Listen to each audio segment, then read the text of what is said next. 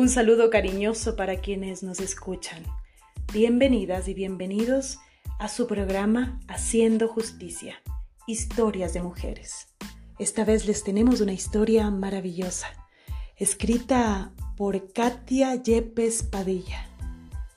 Mercedes Fórmica, cambian las leyes, cambia la historia. Que el legado de una mujer no se esconda nunca a pretexto de sus aparentes contradicciones pues al fin de cuentas las contradicciones son parte de nuestra condición de humanos. Lo que en, palabras de Maurice Merleau-Ponty se leería, el hombre sano no es tanto el que ha eliminado de sí mismo las contradicciones, sino el que las utiliza y las incorpora a su trabajo. Y fue justo lo que hizo Mercedes Fórmica en su legado al mundo jurídico. Fórmica fue una abogada que aún hoy es a veces recordada despectivamente como la falangista feminista. Oxímoron que algunas personas encuentran como la causa de que sus luchas no gocen del reconocimiento que merecen.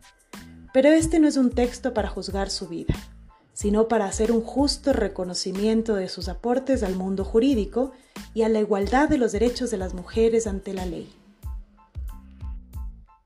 Mercedes Formica Corsi Esot Nació en Cádiz, España, en 1913 y falleció el 22 de abril del 2002. Ella fue de las primeras mujeres en titularse como abogada en su país y era una de las tres mujeres autorizadas a ejercer su profesión en Madrid. Hasta entonces la ley del divorcio establecía la figura del depósito, según la cual la mujer debía abandonar la casa del marido y tenía restricciones para ver a sus hijos luego de la separación. Sensible ante esto, fue ella la letrada que en pleno franquismo logró impulsar la reforma favorable a los derechos civiles de las mujeres casadas y alzó su voz inconforme contra la exclusión de las mujeres ante las restricciones que permitían solo a los varones acceder a la judicatura, a la abogacía del Estado o a las notarías.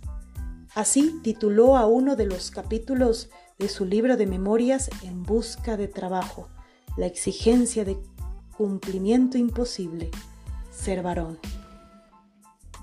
Su pensamiento y protesta se vio traducido en reformas legales, justamente por su cercanía con el régimen y con gente de influencia de la época. En 1954 se reúne con el presidente del Tribunal Supremo y aún con el mismo Franco a quienes les expuso sus ideas. Ella era hija de padres divorciados, al igual que el entonces mandatario, quien después de entrevistarse con ella se habría convencido de sus reclamaciones. Su aporte principal se dio en el mundo literario y jurídico. Su obra plasma su ideología y principios. Publicó nueve libros, que incluyen novelas, biografías y unos textos de memorias. Escribió varios textos que evidenciaban la afectación de los derechos de las mujeres contenidas en la ley civil. Su artículo, El domicilio conyugal, causó revuelo y fue publicado en varios medios de prensa internacional, exponiendo los daños que la legislación matrimonial ocasionaba a las mujeres ante la terminación de su matrimonio, que traía como consecuencia perder la custodia de sus hijos, hogar y bienes. Destaca el texto, a instancia de parte, en donde se ilustra el trato desigual que en relación con los varones recibían las mujeres en caso de, adulterio, se critica a la figura de la casa del marido, que hoy ya no es más conocida de esa forma, sino como vivienda del matrimonio o vivienda familiar. En 1958 inició lo que concluiría con la llamada Reformica conocida así en honor a su nombre, con modificaciones a 66 artículos del Código Civil Español, legislación que tomaría alrededor de 20 años en modificarse en pro de la igualdad de la situación jurídica de la mujer. La reforma legal que promulgó terminó por eliminar la figura del depósito.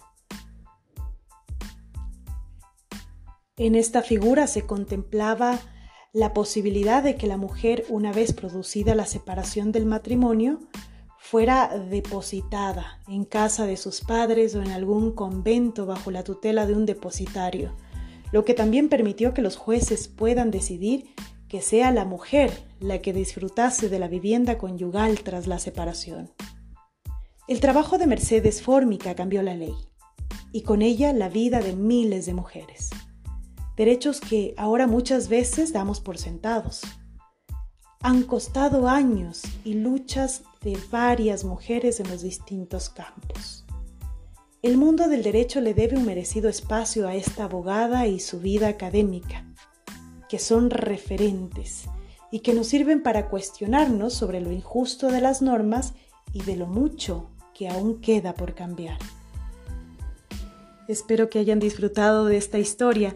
Los esperamos en el próximo programa de Haciendo Justicia, Historias de Mujeres. El texto que leímos fue de Katia Yepes Padilla en la voz de Jimena Rone Raes. Hasta la próxima.